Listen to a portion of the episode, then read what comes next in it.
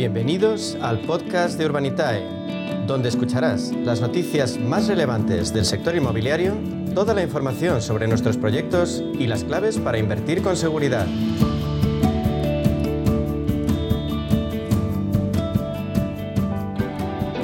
Bueno, pues esta sintonía que escuchamos nos anuncia el tiempo del debate y hoy en nuestro debate vamos a hablar del papel de la financiación alternativa en el sector inmobiliario. Y es que la verdad es que eh, el sector inmobiliario anda un poco revuelto, ¿no? Con la subida de los tipos de interés. Hoy mismamente estaba hablando antes eh, en la entrevista con, Santos González, que es el presidente de la Asociación Hipotecaria Española, y veamos un poco, pues yo le decía, bueno, ¿y quién está echando primero el freno de mano, no? Eh, el consumidor, los bancos, el promotor. Y bueno, la verdad es que ha sido una, una entrevista muy interesante porque al final, pues el primero que me decía que echa el freno de mano, pues es el, comprador, ¿no? Pero también seguido de los bancos, me decían, porque va ligado con la concesión de hipotecas. Entonces, bueno, pues si también los bancos están endureciendo las condiciones, nos preguntamos ahora cuál va a ser el papel de la financiación alternativa, lo que llamamos el crowdfunding, en el sector inmobiliario, ¿no? Si ahora, que ya venía teniendo bastante relevancia durante todo este último año, pero si ahora va a tener mayor protagonismo, ¿no? Nos preguntamos también, pues, cómo ven los promotores el acceso a la financiación, cuál es el papel de los fondos de inversión, si hay recorrido para la financiación alternativa del sector. Son muchas las preguntas que vamos a intentar de dar explicación y dar respuesta, ¿no? Aquí en este debate, con una mesa que tenemos hoy de lujo. Así que voy a presentaros eh, a quién tenemos en la mesa. Tenemos con nosotros a Carolina Roca, que es presidenta de Asprima y directora general del Grupo Inmobiliario Roca. Buenos días. Carolina. Hola, buenos días, Meli. Encantada de estar aquí de nuevo. Bueno, pues un placer tenerte con nosotros en este debate, eh, porque también vas a hablar en nombre de los promotores, ¿no? A ver qué está pasando también con el crédito al promotor. Luego le sigue Diego Bestar, que es consejero y fundador de Urbanita y la plataforma de crowdfunding. Buenos días, Diego. ¿Qué tal, Meli? Un placer estar aquí en persona, que hacía tiempo que no, que no venía. Eso te iba a decir, que hablamos muchas semanas, ¿no? Para ver Sí. cómo está el mundo Proctec, pero hoy es un placer tenerte aquí en esta mesa de debate porque creo que vas a aportar mucho a esta financiación alternativa que como siempre me dices que Urbanitae pues lo que ha intentado es democratizar ¿no? la inversión. Bueno, y también tenemos con nosotros a Ignacio Novela, que es partner del Fondo de Deuda Alternativa Terran Capital y también es Senior Advisor de Urbanitae. Buenos días, Nacho. Buenos días, Meli. Muchísimas gracias por eh, contar conmigo.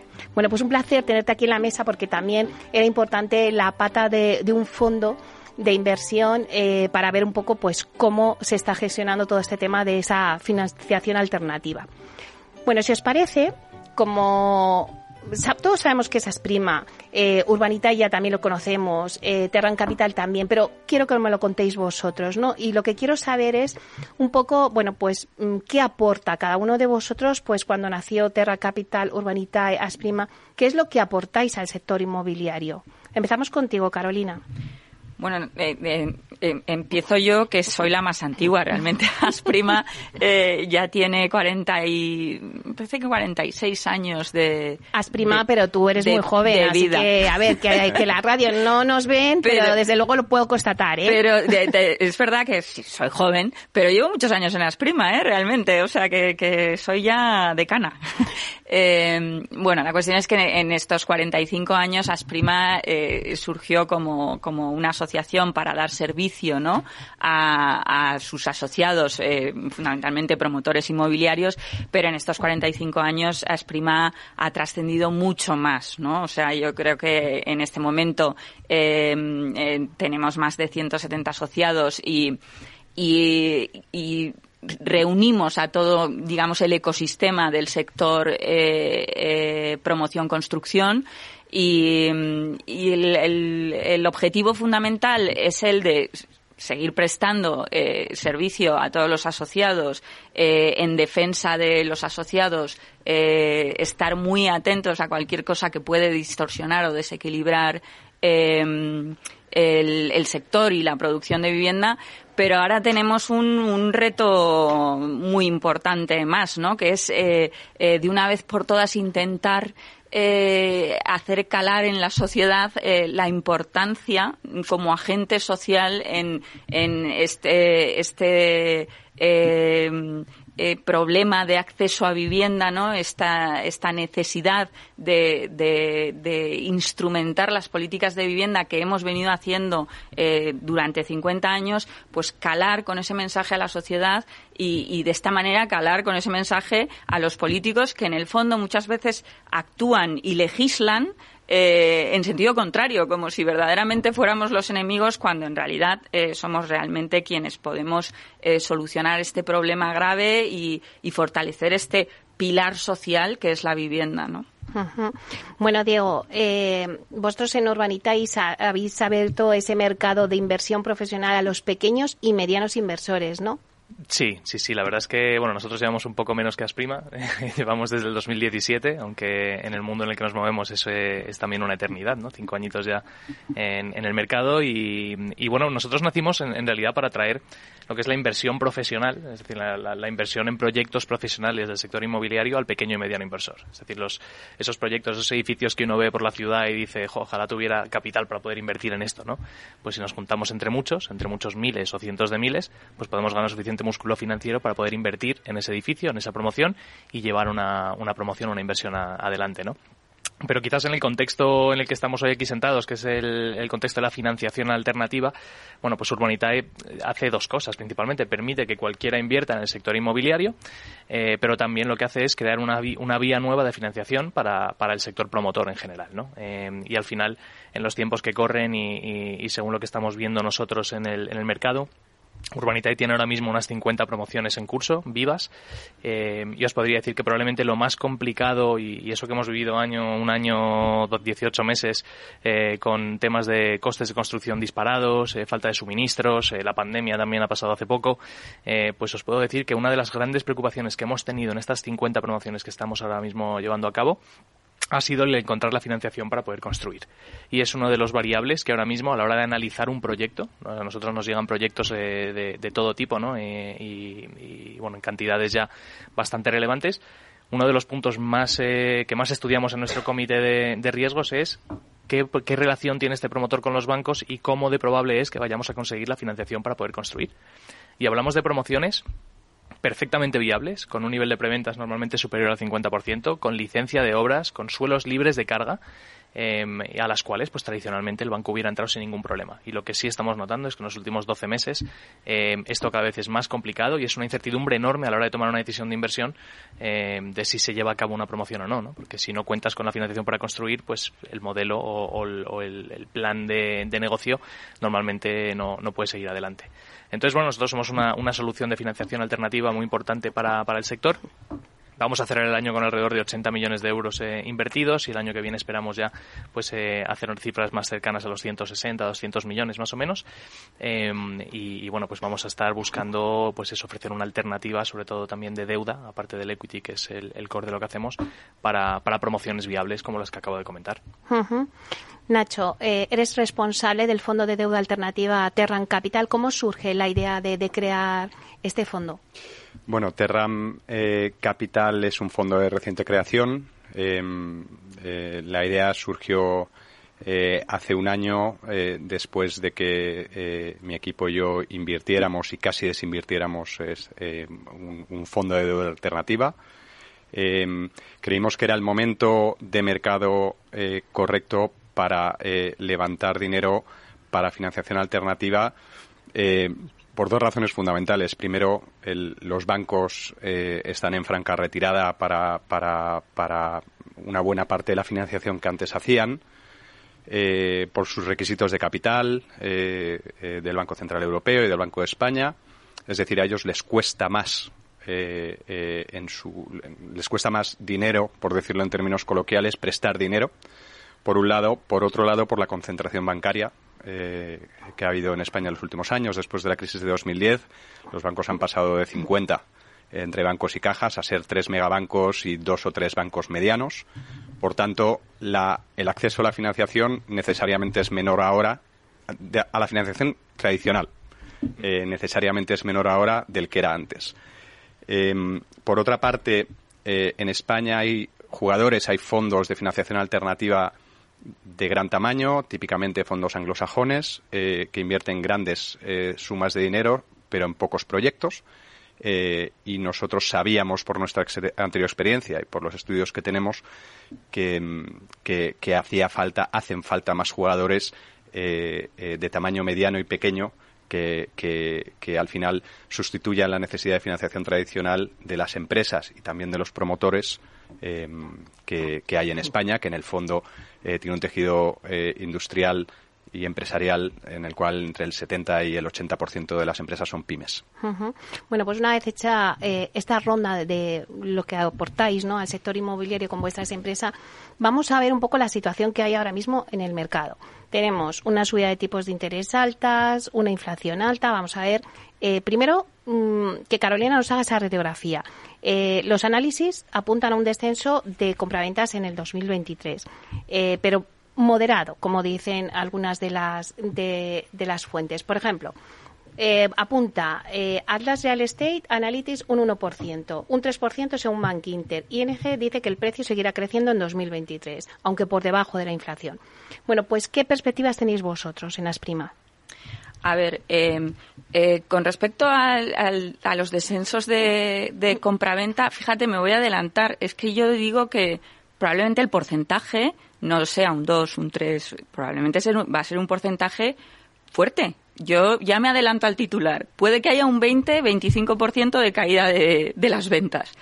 Pero eh, sé que ese va a ser el titular, pero hay que poner, pero hay que poner eh, en valor la situación actual de los números. Es que, claro, va a ser probablemente un 20-25% de caída de ventas porque vamos a cerrar el 2022 con 660.000 transacciones, muy por encima de las 500.000, 550.000 transacciones que es la media que se viene produciendo eh, eh, históricamente en nuestro país, ¿no? Eh, muy por debajo de las 900.000 de aquellos cinco años de boom. lógicamente, si se produce una caída de la demanda volviendo a niveles normales de esos 500.000 o 550.000, pero llegamos a 500.000 unidades, que sigue siendo un dato muy sano de transacciones, pues se habrá producido, no hay más que sacar el ratio y se habrá producido un 25% de descenso. Pero eso no es alarmante. Además, hay que tener en cuenta que concretamente ya hablando de nuestro sector, el sector promotor, constructor, la obra nueva, si es que es al revés. O sea, llevamos 14 años infraproduciendo vivienda, tengámoslo bien claro, porque es que aún seguimos teniendo en la mente de los promotores que se pusieron a construir y construyeron, pero eso fue hace 14 años. Eh, y sin embargo, en estos 14 años, mm, el ratio de producción de vivienda es eh, francamente preocupante eh, cuando nos acercamos a las 100.000 y ya lo celebramos. Y esto es lo que está produciendo, por un lado, una tensión de precios porque hay una escasez de oferta. Luego, por otro lado, algo muy importante también, que es que no estamos renovando nuestro parque de, de viviendas. Está quedando totalmente obsoleto porque en la entrada anual de vivienda de obra nueva no, no, no renueva el parque de vivienda. ¿No? Entonces, el, el esfuerzo del, del, sector promotor eh, constructor y, concretamente desde Asprima, eh, mi principal objetivo es el de eh, poner en el mercado toda la vivienda de obra nueva que la demanda realmente necesita, ¿no? Eh, eh, que la demanda particular y que la demanda como país eh, necesita. Y para eso tenemos que incrementar nuestra cuota de mercado. Llevamos 14 años infraproduciendo, donde sí que se han recuperado el número de transacciones, estábamos en esa media de 500.000 eh, transacciones anuales, pero es que nuestra cuota de mercado del sector promotor constructor es que está entre el 10-15%. Hemos bajado de nuestra cuota de mercado del 50%. Luego, por lo tanto, yo en, concretamente en nuestro sector es que diría que al revés, tenemos que seguir en nuestro esfuerzo de incrementar nuestra producción. Claro, seguir en el incrementar la producción, como dice Carolina. Pero Diego, si los bancos han cerrado el grifo o como decía antes Nacho, pues ya eh, endurecen las condiciones, pongámoslo así. Santander, BBVA y CaixaBank recortaron en 2.000 millones de euros el crédito promotor. ¿Qué va a pasar? Bueno, pues aquí, o sea, para, estoy absolutamente de acuerdo. Es que no, se puede estar no de acuerdo con lo que acabas de decir porque son hechos, ¿no? Eh, son números reales de, lo que está ocurriendo y yo creo que Carolina lo ha explicado muy bien. Al final, aquí hay un, un problema de, demanda y de oferta y demanda en realidad. O sea, la gente dice, bueno, se, va a desplomar también el sector inmobiliario el año. la palabra desplome y la palabra se dispara, esto está en, los titulares siempre, ¿no? Eh, pero se va a desplomar el precio de la vivienda el año que viene. Bueno, a mí que me lo expliquen, porque yo en primero de economía, cuando fui a la universidad, me explicaron que había una cosa que era la oferta y la demanda. Y cuando hay eh, menos oferta que demanda, eh, es muy difícil que el precio pueda bajar. Entonces, eh, que se vaya a desplomar el precio, pues probablemente es, eh, vamos, yo no, no, no, lo veo, sobre todo en obra nueva, lo veo muy complicado porque lo que falta es más, más oferta, más vivienda. Eh, dicho todo esto, nosotros al final, creo que hicimos el, cálculo hace un par de semanas, hemos construido ya casi mil y pico viviendas en los últimos tres años, o sea que ¿Qué nos hace falta? Pues lo que comentábamos antes, la financiación. Y es verdad que con el repliegue de los bancos cada vez es más complicado. Sobre todo en lo que ha comentado Nacho antes, en promociones más pequeñas, ¿no? Porque al final en, España tenemos una, una necesidad de financiación eh, para, el sector promotor que se estima en alrededor de unos 10.000 millones de euros. Em, y España es un país hiperbancarizado. O sea, estamos financiando esos 10.000 millones, alrededor del 90% es bancario.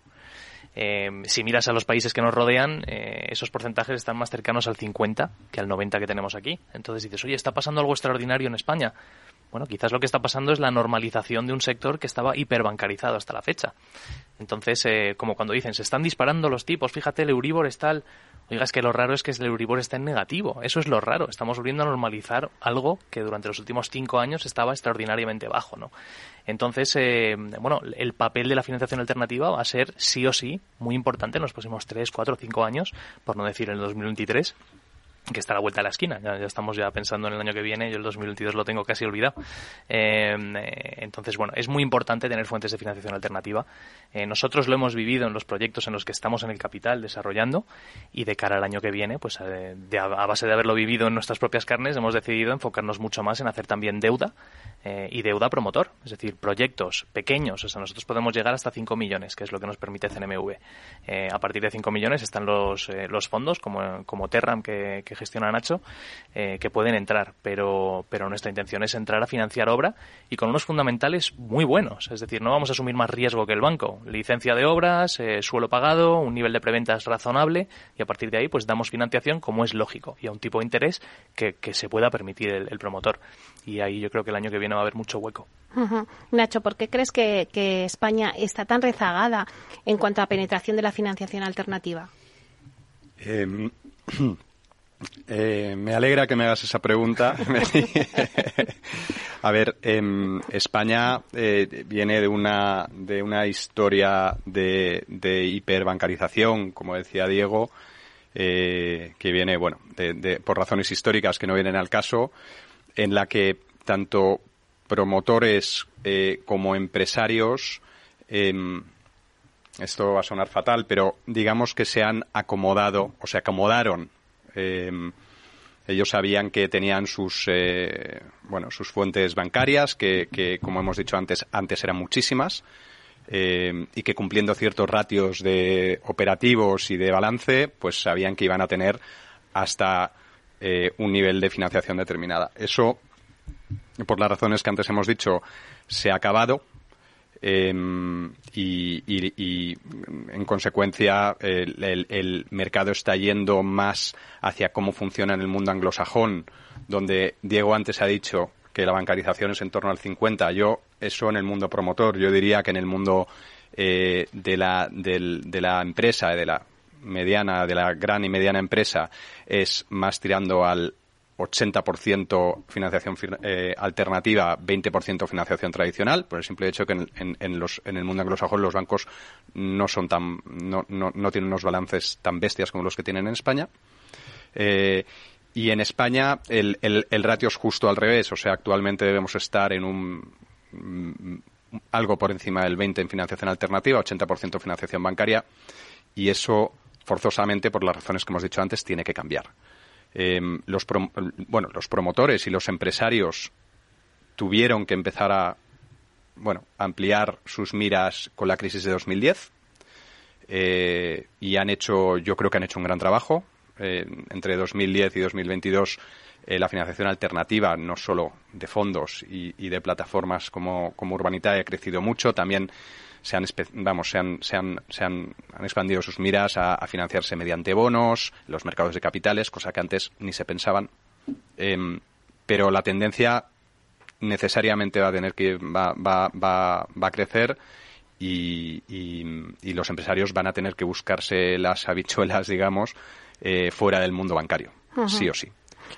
Bueno, pues llegamos ya a dar un parón aquí para coger un poquito de aire. Sí que me ha gustado mucho porque ya lo que nos vas a, introducir, Nacho, es en esas tendencias, ¿no? ¿Cuáles serán las tendencias del promotor, ¿no? Hacia esa financiación alternativa, que lo vamos a debatir en esta segunda parte, así que os esperamos en breve.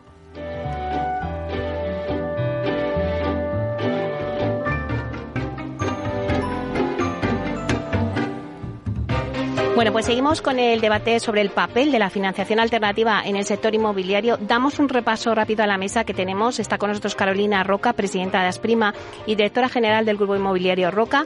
Diego Bestar, consejero delegado y fundador de Urbanitae. Y Nacho Novela, partner de Terran Capital y senior advisor de Urbanitae. Nos hemos quedado que Nacho había hablado un poco pues de cómo van a ser esas tendencias a partir de ahora en, el mercado de la financiación para los promotores. Sí que me gustaría, teniendo a Carolina, que es la presidenta de la Asociación de Promotores, ver un poco en esas tendencias ya se está viendo, porque además, eh, Diego, más de un montón de ejemplos, pues se me viene a la cabeza el último, Gestilar, en Córdoba, ¿no? Ya empresas promotoras que ya están apostando por esa financiación alternativa. Pues sí, eh, la tendencia es claramente esa. Yo, eh, eh, retomando un poco lo que comentabas, Nacho, en este acomodamiento del promotor, sí que es cierto que, claro, veníamos de una época donde había, ahí sí que había una burbuja de financiación bancaria, ¿no? Entonces nos acomodamos totalmente, no teníamos que, que darle al ingenio para financiar nuestros proyectos. Y luego, sin embargo, ley del péndulo, todo lo contrario, ¿no? Concentración absoluta, se queda muy limitada, pero acompañado de que se queda también el sector eh, promotor constructor muy muy reducido. Mm. Eh, entonces em, eh, sí que es cierto que hemos aprendido a coexistir entre la reducción del sector y reducción de entidades bancarias y no sigue en este momento no es un problema grave el acceso a la financiación. De hecho, acabamos de analizar eh, nada más eh, tomar posesión de eh, la presidencia de Asprima. Bueno, pues una de las primeras cosas que hicimos fue hacer una encuesta para ver cuáles eran las principales preocupaciones de nuestros asociados, ¿no? Y la financiación, que en otras épocas está en uno de los primeros lugares, no está en este momento en uno de los primeros lugares. Pero lo cierto es que en, en este convencimiento de que somos un sector muy reducido para lo que realmente deberíamos ser y que nuestra tendencia tiene que ir hacia el crecimiento, eh, está claro que tenemos que buscar fórmulas alternativas de financiación. Porque las entidades financieras, las entidades bancarias dan para lo que dan. El préstamo promotor sigue estando muy penalizado en consumo de capital y, eh, insisto, da para lo que da. En, el fondo, además, con la nueva entrada de, con, la, con la ley de créditos hipotecarios, donde realmente el comprador no de vivienda de obra nueva no, no está obligado a esa subrogación, sino que con mucha facilidad se va. Eh, pues las entidades bancarias al final ven que, oye, el negocio de la hipoteca pues está más en el finalista eh, directamente que no en embarcarte en el préstamo promotor. Entonces, eh, sí que se está abriendo las miras hacia esta financiación alternativa que con la intención de que deje de ser complementaria y se convierta realmente en alternativa, porque realmente llevamos muchos años donde eh, ha entrado esa financiación en alternativa, pero no, no es una alternativa de verdad, es una complementaria hasta que entra el, el, préstamo bancario. ¿no? Esto yo con Diego, eh, eh, la verdad es que a mí... Mm, mm, mm, me hace mucha ilusión ver, porque recuerdo siempre que coincidimos muy al principio cuando acababas De, de, de, fundar ¿no? Urbanitae, y, y, me da gusto ir coincidiendo contigo en distintos foros y ir viendo cómo vas multiplicando no exponencialmente no no es una multiplicación es exponencialmente la inversión y los proyectos no eh, bueno pues yo creo que ese es el camino y algo muy importante que ha dicho Nacho eh, con respecto al fondo Terram. Es verdad que esa financiación alternativa cuando entró llegó cuando llegó y está muy focalizada en las grandes eh, compañías y no hay que olvidar que de las, bueno, ya he dicho, muy escasas 100.000 viviendas que no llegamos a producir eh, anualmente, pero es que el 80 o el 70% o el 70.000 de esas viviendas no vienen de las cotizadas ni de las grandes empresas, no vienen de, de, la pyme que realmente le cuesta mucho el acceso le cuesta mucho más el acceso a la financiación eh, bancaria tradicional y el acceso a la financiación alternativa que necesita mucho volumen, ¿no? Entonces, eh, yo sinceramente apuesto eh, por, por vuestras dos eh, iniciativas que sin duda son muy necesarias para la financiación. Yo iba a haber discrepado contigo antes, pero ahora ya no, ya no ah, puedo discrepar. cuando has dicho que, que una de las que la preocupación por la financiación bancaria no era una de las mayores preocupaciones de vuestros asociados. Claro, al final, tanto Diego como yo vemos en el caso de Diego sería más normal porque él se dedica fundamentalmente a eso, ¿no? A financiar eh, tanto vía capital como vía deuda a promotores inmobiliarios. Pero el fondo Terram Capital no es necesariamente un fondo de financiación inmobiliaria. También lo hacemos, pero no, no, no necesariamente solo hacemos eso. Y nos encontramos con que el, yo te diría que por encima del 80% de las oportunidades que vemos al final son de financiación inmobiliaria. Y eso viene ligado, y por eso no puedo discrepar contigo, eh, a que el, yo diría que un porcentaje muy, muy significativo, por encima del 80% del, del, eh, de la actividad promotora en España, no se hace a través de las grandes empresas cotizadas o no cotizadas, porque la tuya también es una gran empresa, em, sino, sino por pequeños eh, eh, promotores que de verdad, sobre todo con la caída de las cajas, han visto cómo su acceso al crédito se ha visto prácticamente anulado, digamos. Entonces, bueno, pues iba a discrepar, pero ya no, ya no mm. discrepo. No hay debate. Eh, Diego. yo, iba, a decir ¿no? que es que es, una necesidad ya casi estratégica. O sea, si vemos el peso que tiene lo que es la, nuestro sector en general, la, la promoción, no podemos depender de las entidades financieras, las pocas que tenemos ahora mismo en nuestro país, porque es que los criterios pueden cambiar de un día para otro y lo hemos visto muchas veces. Además en España tendemos a hacer las cosas tarde y a lo bestia, pero cuando las hacemos lo hacemos a lo bestia. No podemos depender de que se pueda parar un sector entero porque caiga la financiación y no tengamos alternativas. Entonces, yo soy el primero que si puedo tirar del banco, tiro del banco porque es más barato. La financiación bancaria es la más barata y es la que hace que los números salgan geniales en las promociones. Pero lo que no puede ser es que un proyecto viable, eh, vendido, con licencia, con el suelo libre de cargas, no encuentre financiación para llevar a cabo esa, esa obra. Entonces hay que tener una alternativa. Y lo que hablamos antes de las cifras, por poner en, perspectiva un poco, si pasamos del 90% que financia el banco de esos 10.000 millones que se estiman que hacen falta y bajamos al 60, al 50, estamos hablando de una necesidad de 3.000 y pico millones de euros que por mucho que crezca, Carolina, yo con el crowdfunding me va a ser muy difícil llegar a 3.000 millones y entre Nacho y yo pues igual hacemos un rascamos un poco esa superficie, pero pero hace falta más y hace falta que se nosotros, por ejemplo, lo que has dicho antes, Mary, del proyecto que hemos hecho con Gestilar, ya empezamos a ver con promotores que desde su inicio, desde la concepción de una promoción, ya piensan en hacerla con financiación alternativa. Ya piensan, esta promoción la voy a hacer con Urbanitae o esta promoción la voy a hacer con Terram. Eh, y eso yo creo que es el cambio de paradigma. Hasta ahora éramos si no entra al banco, voy a ver a Urbanitae o voy a ver a, Terram y empezamos a ver proyectos que dicen desde el principio es que no voy a hacer esto con el banco, voy a ir directamente con un financiador alternativo. Y además vosotros habéis lanzado al mercado un crédito al promotor. Sí, sí, sí. Para cubrir un poco la demanda que hemos estado viendo también en nuestras promociones desde, desde el capital, hemos lanzado el producto de crédito promotor. Nuestra intención es cobrar entre el 7 y el 9% de interés, pero sobre todo dar respuesta en 7 días. Es decir, esto que estamos viviendo nosotros en nuestras promociones de, bueno, tiene que ir a comité de riesgos del banco, tiene que ir a tal, pasan meses, no hablo de días ni de semanas, pasan meses en promociones que al final, pues muchas veces conseguimos que nos financien, ¿no? La mayoría. Pero, pero esa incertidumbre de plazo al final penaliza muchísimo la rentabilidad. Entonces, el promotor está en una situación de decir, oye, si puedo sacar el préstamo rápido y este proyecto ya está listo para empezar la obra, pues en vez de esperarme X meses que va a tardar el banco, empiezo ya y la rentabilidad de mi inversión, pues la TIR, que de esto Nacho sabe mucho más que yo, eh, al final compensa eh, el coste adicional que puede tener la financiación alternativa versus la financiación bancaria. Dicho esto, la financiación bancaria ya no es tan barata como era el año pasado y va a ser bastante más cara el año que viene. O sea que la diferencia ya no es tan grande. Y, por añadir además, eh, que no se ha dicho, pero ya lo digo yo, porque alguien tiene que decirlo, muchas veces los, son los propios bancos los que nos contactan y nos dicen, oye, tengo un promotor que a mí me encanta, que yo en otra situación le hubiese financiado y que ahora no puedo financiarlo, por lo que sea, y yo no me meto en el que sea, eh, por favor echadle un vistazo porque no me gustaría que se quedase sin una solución. Entonces, esto de que al principio con, los, con la financiación alternativa íbamos a ser una especie como de competición para los bancos, primero por tamaño es impensable y segundo que, por forma de hacer las cosas ellos mismos, los propios bancos muchas veces nos ven como, como socios, como partners y como, como solucionadores de cosas que ellos no pueden solucionar. Carolina.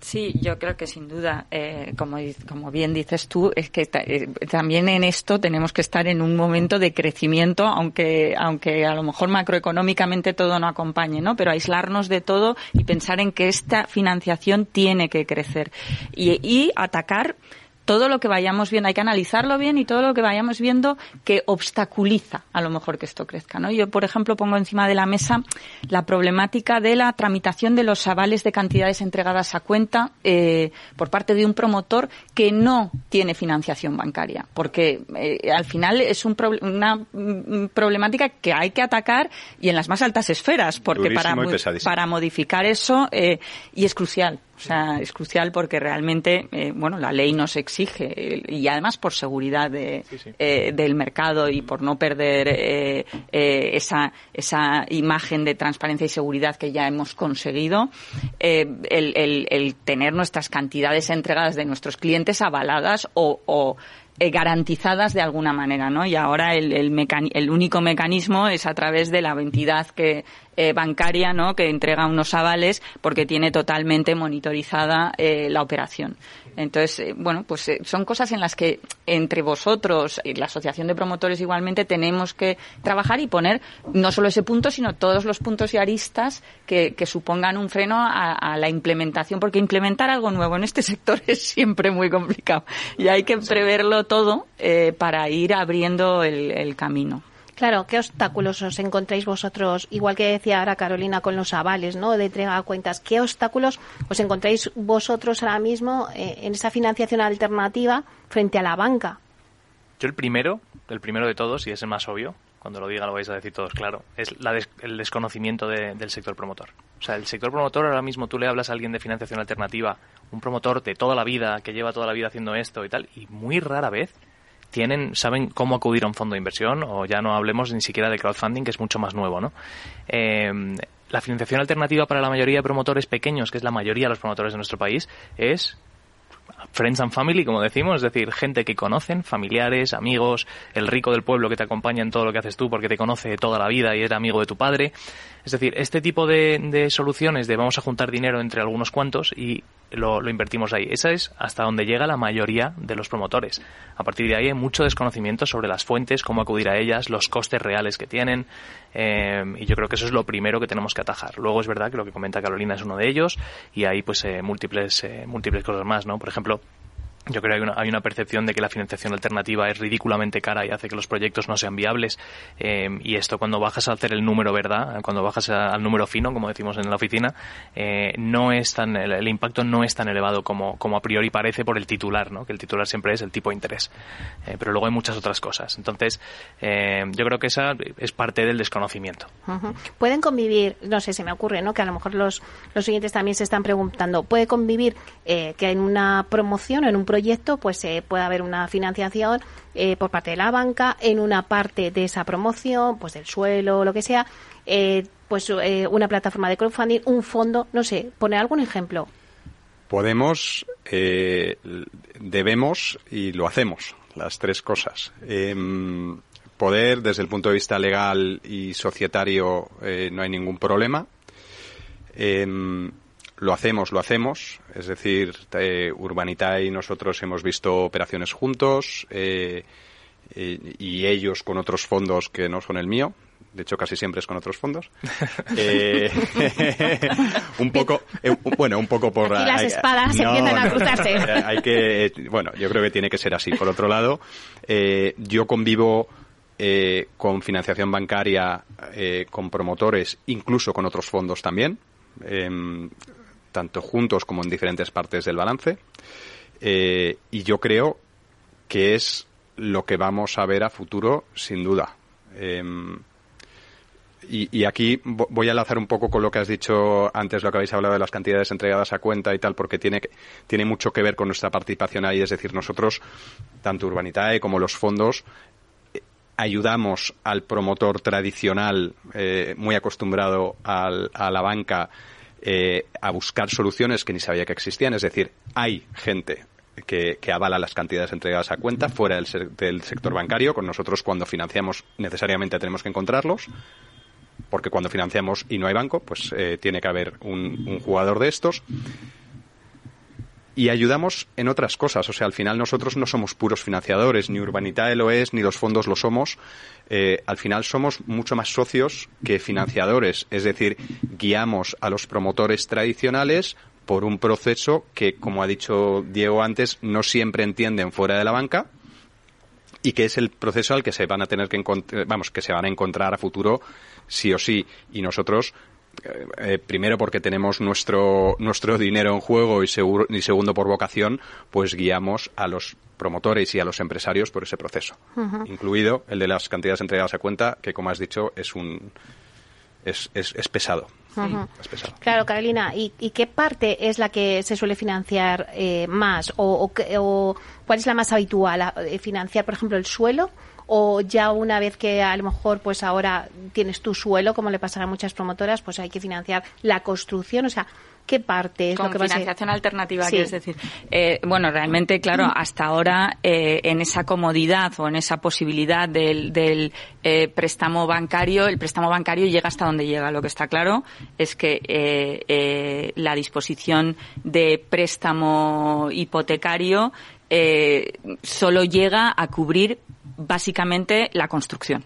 Eh, es muy complicado. Eh, eh, digamos que lo normal es, luego vendrá gente, no, pues a mí me financiaron, pero la realidad es que la financiación sana establecida por una entidad bancaria es la de cubrir exclusivamente eh, eh, la, construcción. Luego, por lo tanto, si se necesita financiación para el resto de la inversión, eh, es donde se busca esa financiación alternativa. Pasa es que yo, al principio, cuando en mi primera intervención he hablado de eso, de, la necesidad de que llegue más allá, porque este es el formato que, que hemos conocido estos años, ¿no?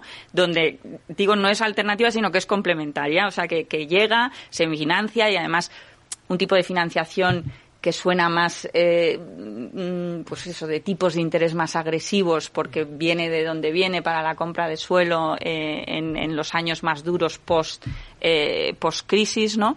Eh, y, tiene que ir más allá en, este objetivo que yo lo veo fundamental de comunicación, de que el promotor verdaderamente conozca y, se quite los mantras, ¿no? De, que la financiación alternativa no está solo para financiar el suelo y el tramo que no te financia el banco y que no te financia nadie y que tiene un riesgo brutal, ¿no? Sino todo lo contrario, que pase a ser no complementaria, sino verdaderamente alternativa y que entre en una forma de financiación coherente con las otras fuentes de. Diego, aterrízanos todo esto. ¿Queremos un ejemplo?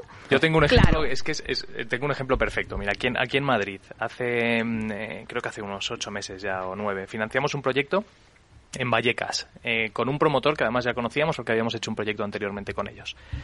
Y mm, es un proyecto pequeñito, no hacía falta mucho capital y el 90% de los proyectos que hacemos nosotros eh, son, son de capital, es decir, no, no son de deuda. Entramos con el, capital con el promotor, si para comprar el suelo hacen falta 5 millones, igual el promotor dice yo quiero poner solo dos y necesito un socio que me acompañe y ponga tres. Y a partir de ahí desarrollamos el proyecto y ya buscamos financiación bancaria para construir, ¿no? un poco el modelo que acabo de comentar Carolina. Pues en este proyecto vimos que era tan pequeñito y el promotor no tenía tanta experiencia, tenía muchísima experiencia en el sector, pero no como, como constructor promotor, como empresa, no era una empresa relativamente nueva. Em, y entonces le planteamos, oye, ¿por qué no nos olvidamos de tener que buscar financiación? Vamos a, poner todo el capital encima de la mesa. Lo que hace falta para comprar el suelo y lo que hace falta para construir el edificio. Eso es financiación alternativa y no conlleva un tipo de interés. Conllevó sentarse con el promotor y decir, tú cuánto tienes, cuánto quieres aportar a este proyecto. Yo puedo aportar el resto como socio capitalista y nos olvidamos, ya está financiado el proyecto. Vamos a construir, vamos a vender y vamos a sacar una rentabilidad todos juntos. Entonces, la financiación alternativa no tiene por qué pasar por un préstamo de, eh, de, un tipo de interés muy alto para comprar un tramo suelo porque no quiere entrar nadie. O sea, hay mucha, muchas maneras de hacerlo esta también es una de ellas. Financiar suelo, pues oye, eh, se ha hecho toda la vida y tiene unos tipos distintos a lo que son financiar obra eh, y puede tener mucho sentido también. Pero hay muchas alternativas, ¿no? Y una de ellas, por ejemplo, es la que os cuento. En este caso hemos levantado todo el capital necesario para comprar el suelo y construir el edificio entero. ¿Qué rentabilidad se sacó? Pues en ese proyecto se estima, está ahora mismo en curso, se está construyendo y se estima una rentabilidad, si no me equivoco, del alrededor del 15% TIR. Es importante. Nacho, te veías entiendo cuando estaba hablando Diego.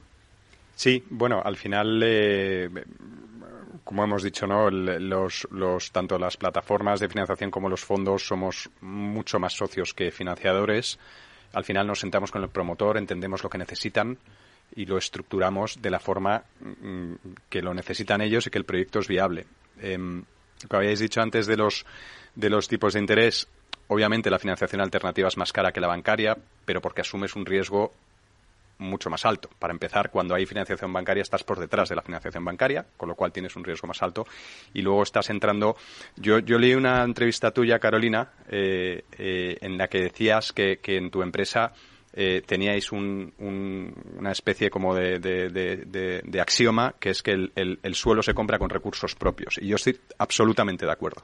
El suelo, el suelo para nosotros es riesgo de capital y, por tanto, si vas a financiarlo necesitas una, rentabilidad más alta porque estás asumiendo un riesgo más alto.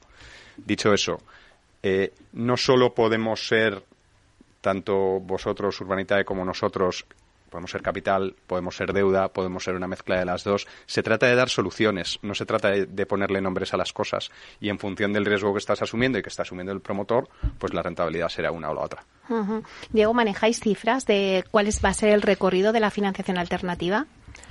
Pues nosotros eh, manejamos cifras para Urbanitae, o sea, tenemos eh, una previsión de hacer, pues como lo que comentaba al principio, ¿no? unos 160, entre 160 y 200 millones de euros el año que viene, de los cuales, pues probablemente alrededor de la mitad será deuda y el resto será será capital, ¿no? equity que llamamos. Em, y en el mercado, pues un poco las cifras que comentábamos, ¿no? Se estima, se estima que hay una necesidad de financiación alternativa cercana a los 3.000 millones de euros en el corto o medio plazo. O sea que aquí tenemos mucho recorrido que, hacer, Nacho. Tenemos que levantar mucho dinero. Eh, me encanta, me encanta que me lo digas.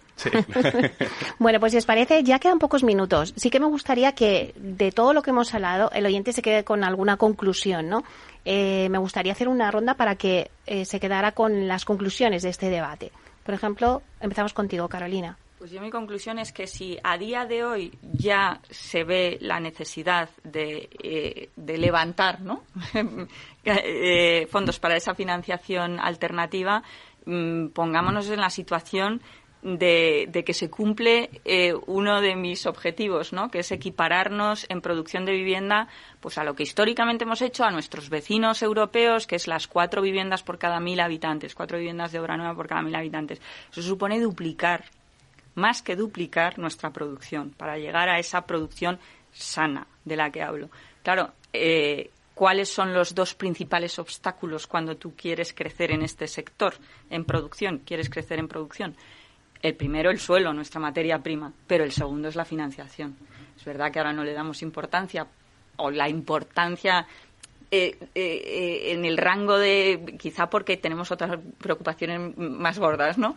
Pero que, que en el momento que realmente intentemos crecer es que tenemos que duplicar esa financiación que ya te digo que las entidades bancarias mm, no están dispuestas a estar en, duplicar. La, pregunta que les hacemos anualmente es, oye, mantener o incrementar un... Pero eh, entrar en ratios de dos o dos con dos de incremento, eh, entonces sí, tenemos que preparar todo este ecosistema eh, y que haya muchos urbanitaes y muchas terras, a no ser que queráis vosotros monopolizar absolutamente el sector de la financiación alternativa. Lo intentaremos, pero va a ser va a ser difícil.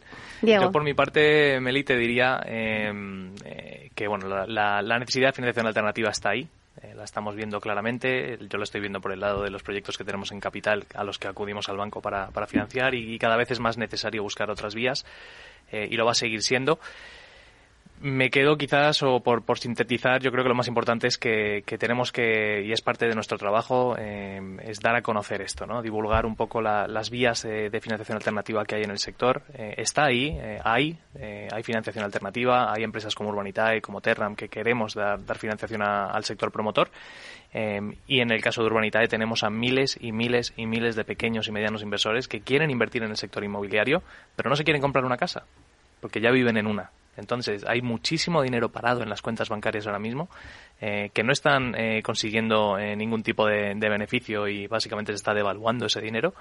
Y la mayoría de la gente que va por la calle, tú le preguntas y te dicen, ¿dónde me gustaría invertir? Probablemente en una vivienda o en un activo inmobiliario porque me da tranquilidad y me da una rentabilidad pues nosotros tenemos una fuente de miles de inversores como estos que con cantidades pequeñas pueden invertir en el sector inmobiliario.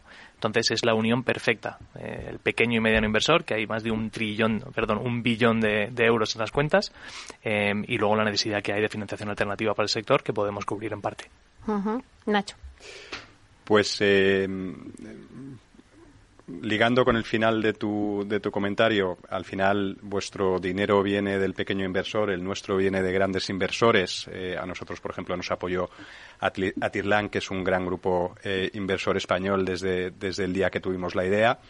Eh, dinero hay tanto en las cuentas bancarias de los, de los pequeños inversores como de los grandes inversores por la gran liquidez que se ha generado estos años y, claramente la financiación alternativa es un, es, un, es una vía, es una vía para invertir y además yo creo que es una vía más segura eh, que otros, eh, lo que llamamos nosotros asset class que hay en el mercado.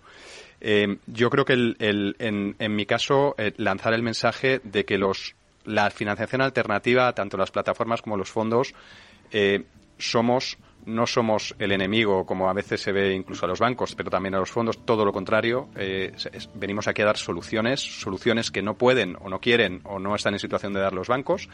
Somos mucho más flexibles que ellos en cuanto al tipo de financiación que podemos dar y en cuanto a los términos y les podemos ayudar en un proceso que los bancos eh, no pueden, no pueden legalmente ayudarles. Eh, una pregunta, eh, Nacho. Eh, desde el punto de vista de los fondos de inversión, ¿cómo veis el papel creciente tanto de las plataformas de crowdfunding como de crowdlending? Que también es otra de las palabras aquí que vamos ahí añadiendo. Pues mira, te... Muy rápido porque me dicen que nada, un segundo. En 30 segundos. Yo creo que debería decir que son el enemigo. Yo creo que todo lo contrario. Cuantas más plataformas mejor, cuantos más fondos mejor. La idea es que el, el, tanto empresarios como promotores conozcan este tipo de financiación. Hay mercado para todos y, y bienvenidas sean. Bueno, pues muchísimas gracias, Carolina Roca, Diego Bestar, eh, Nacho Novela. Muchísimas gracias por estar aquí. Ha sido un placer. Muchas gracias, Muchas gracias a vosotros. Gracias a ti, Meli. Bueno, pues hasta pronto.